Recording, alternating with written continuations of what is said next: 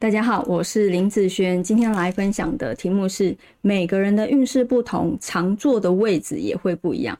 那今天跟大家分享之前啊，我跟朋友一起去看风水的一些有趣的事情哦。像之前呢，我们在哦人家的办公室，好办公室里面会有沙发的部分，那那个沙发呢是属于大家都可以坐的。那因为沙发的位置啊，它不同的位置，它的方位不同，它的好坏也会不一样。譬如说，一个沙发啊，三个位置啊，A、B、C，那你可以对照你的好出入口啊。那如果是办公室的话，就是办公室的出入口；如果是居家的话，就是居家的出入口啊。对照居家出入口的位置，其实不同的方位、不同的位置，它所对照的角度是不一样的。那当然，角度不同，它就有分吉凶啊。吉凶也就是好坏的部分。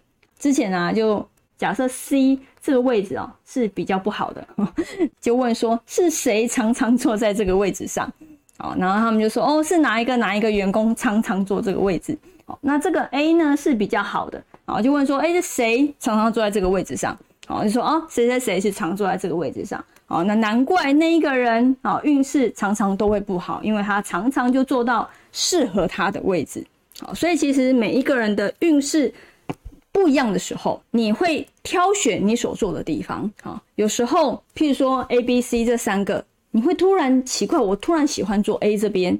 那有的时候呢，突然坐 C 这边。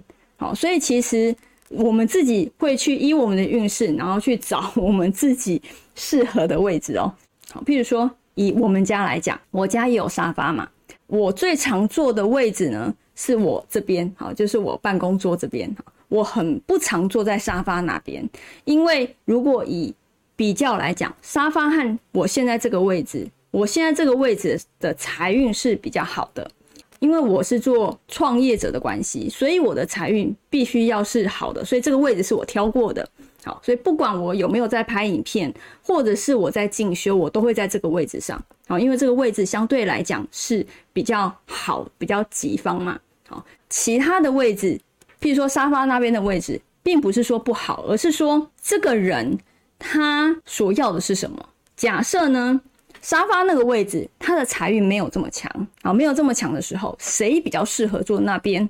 譬如说小孩的部分，或者是家人有家里有老人的部分，他们没有在赚钱，所以坐那些位置对他们来讲其实不会不好。那 不会不好的部分，那主要是看你要的是什么，然后去做你的有利方。